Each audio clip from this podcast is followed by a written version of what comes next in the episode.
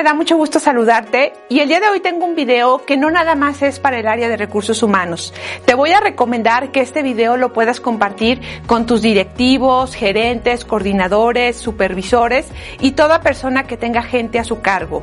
¿Por qué es tan importante? Pues porque estamos trabajando con personas y muchas veces me queda claro que recursos humanos hace lo mejor que puede para enamorar al personal, para que se integre dentro de la empresa, pero luego el personal se sale o se ve desilusionado porque realmente eh, los líderes no están siendo eh, pues buenos líderes con ellos. Yo aquí te voy a compartir comportamientos que todo líder debe evitar. Son comportamientos que a la gente nos caen mal, a los subordinados eh, hace que no tengan un respeto hacia ti y que anden hablando de ti todo el tiempo. El primer comportamiento que todo líder debe evitar es la intolerancia. Acuérdate que estamos trabajando con personas. Yo sé que no toda la gente nos va a caer súper bien o se va a hacer súper amigo de nosotros. Sin embargo, es importante ser tolerantes con cualquier persona, independientemente de cuál sea su sexo, su formación académica, el nivel que tiene dentro de la organización, porque realmente una organización para que tenga un clima agradable de trabajo tiene que ver con que las personas seamos tolerantes. Cuando yo digo que evites el comportamiento de ser intolerante, tiene que ver con que evita irritarte ante situaciones de estrés. Todo líder, toda persona tenemos que tener un autocontrol y si realmente no te sientes bien para llevar esa junta o esa retroalimentación, pide unos minutos, pero no te irrites frente a la gente porque esto hace que luego no tengan el nivel de seriedad que se requiere con un líder. También es muy importante que te tomes las cosas con calma.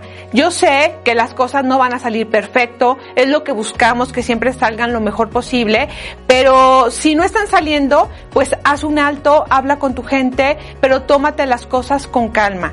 Piensa antes de hablar y si ya te excediste y no hiciste caso a las dos recomendaciones anteriores, pues pide disculpas. Se vale que un líder diga, oye, me exalté, me equivoqué, este comportamiento estuvo mal, voy a asegurar que esto no vuelva a pasar y discúlpate.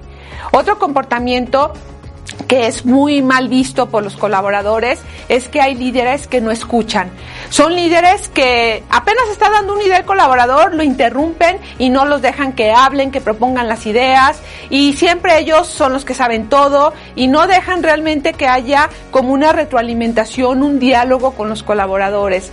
Esto realmente es algo muy dañino porque lo que va a hacer es que la gente ya no se te acerque porque ya te etiquetaron que eres alguien que no escucha y también la gente siente que lo que ellos dicen no es importante para ti porque tú los interrumpes. Entonces, por favor, evite interrumpir, sé paciente, escucha y si identificas que tú tienes este comportamiento que no es bueno, pues pídele a la gente más allegada a ti, a los que les tengas confianza, que cuando los interrumpas tú, te lo digan, para que eso tú lo empieces a reconocer y cada vez vaya siendo menos el que interrumpas a otras personas. Estamos trabajando con seres humanos y a todos nos gusta que nos escuchen.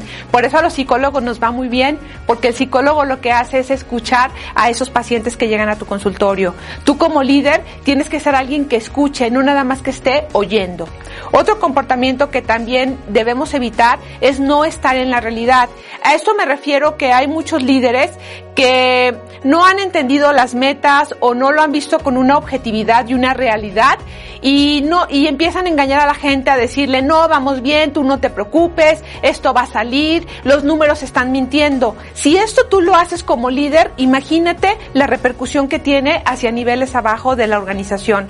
Es muy importante que tú como líder siempre te mantengas en la realidad en la objetividad las estadísticas y los números no mienten. Si hay duda pues ve con quien puso el indicador checa y una vez que esto esté aclarado, mantente siempre enfocado en la realidad. Hoy las empresas necesitan líderes que logren los resultados dentro de su departamento. Otro punto también que la gente odia de un líder es cuando no te interesas por las personas que trabajan contigo y simplemente ven a la gente como máquinas o que son fácilmente reemplazables. No les interesa tener una relación cálida de saludarlos, de hoy cómo estás, oye, hoy te noto diferente, o sea, simplemente ven así como objetos a las personas. Y esto realmente es algo pésimo que un líder puede hacer porque realmente lo que hace es que la gente busque en la mejor oportunidad que tengan de salirse de ese lugar. La gente dentro de tu departamento, de tu empresa, se tiene que sentir valorada, se tiene que sentir valiosa. Y si un líder no lo hace, esto es algo muy malo. También otra de los comportamientos que se me cae muy gordo a mí es la prepotencia. Hay muchos líderes que se creen que lo saben todos y hace que las personas se sientan chiquitas o se sientan menos. Y entonces aquí lo que pasa cuando hay personas o líderes prepotentes es que eh, las personas ya no te van a tener confianza de acercarte a ti. Si tú consideras que eres un líder prepotente, te recomiendo mucho que escuches, que te bajes de tu ladrillo, que te pongas al nivel de las personas con las que estás compartiendo y que seas una persona que aprenda de todos, independientemente de la formación académica que puedan tener la persona. Haz que la gente también opine, no seas tú el que sabe todo. Desarrolla el crecimiento de tus colaboradores, porque si no, vas a tener pura gente enana, chiquita, que no va a solucionar las cosas y al final tú vas a estar todo embroncado porque tú eres el único que sabes. Eso no está nada bien y las organizaciones no valoran un líder que sea prepotente. Y el otro em, eh, comportamiento que debemos evitar es el alejamiento. Eh, hay líderes que realmente tienen posiciones muy importantes y que de repente dejan de lado a la gente y a su equipo de trabajo. Y el mensaje que le mandan a sus colaboradores es, tengo cosas más importantes, arréglatelas, ve con fulano, y no son líderes cercanos. Acuérdate que estamos trabajando con gente y nos gusta sentir esa cercanía, y no, igual y no todos los días, pero de vez en cuando hazte presente con esos colaboradores. Debes de estar en contacto con tu equipo, retroalimentarlos, conocer qué se les está atorando, qué necesidades tiene, inclusive, ¿por qué no? Ver qué inquietudes se están presentando en el equipo para que tú les puedas ayudar y ellos puedan seguir avanzando. Te recomiendo mucho evaluar como líder qué comportamiento de estos negativos tú estás haciendo y que lo estás haciendo hoy, sé muy honesto y empieza a implementar cosas que reviertan ese comportamiento. Tu gente quiere líderes que cautiven, que inspiren, que los respeten, que les ayuden a, a lograr a las metas. Por favor, sigue ese camino, te deseo mucho éxito y nos vemos muy pronto. Gracias. Bueno, pues muchas gracias por ver este video. Si te gustó, te pido de favor que le des manita arriba y lo compartas en las redes sociales. También te invito a que te suscribas a este canal y si quieres estar en contacto conmigo, en la descripción de abajo vienen las redes sociales. Soy Ana María Godínez y recuerda que somos los mejores aliados de recursos humanos.